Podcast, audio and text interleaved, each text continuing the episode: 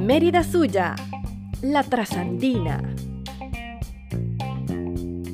La Trasandina fue la carretera más importante de las construidas en todo el país dentro del Plan Nacional de Vialidad de 1911. El estudio de la vía andina fue encargado al ingeniero Alfredo Jan, quien consideró que, a pesar de las dificultades del relieve, existían factores positivos para la construcción de la carretera, como los valles longitudinales, diques transversales, clima salubre, una población densa reunida en pueblos, en tierras cultivadas y habitadas.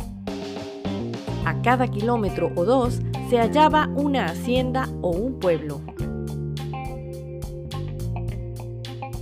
Esta carretera permitió por primera vez en la región andina el increíble salto directo de la mula al automóvil en julio de 1925.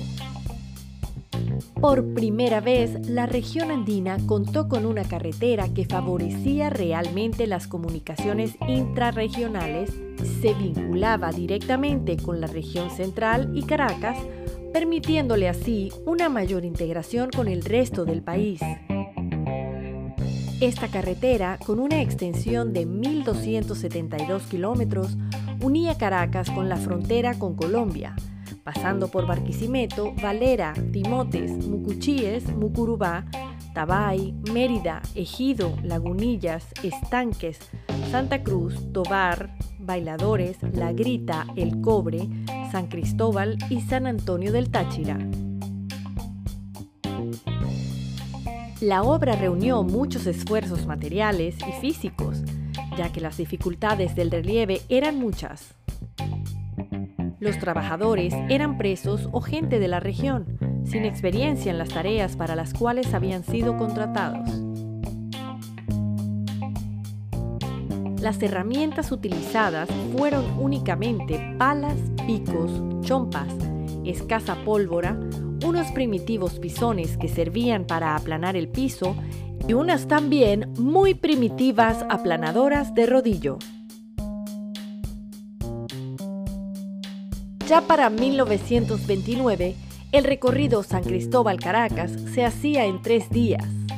La trasandina había mejorado con respecto al año de su inauguración en 1925 y habían construido a lo largo de la vía casas, posadas, talleres y bombas de gasolina.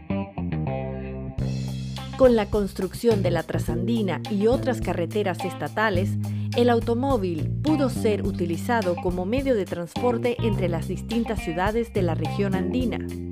Desde mediados de la década de 1910, cuando fueron introducidos a la región, los automóviles solo habían circulado dentro del casco urbano de las principales ciudades, aventurándose a veces por algunos caminos y por la gran carretera central del Táchira.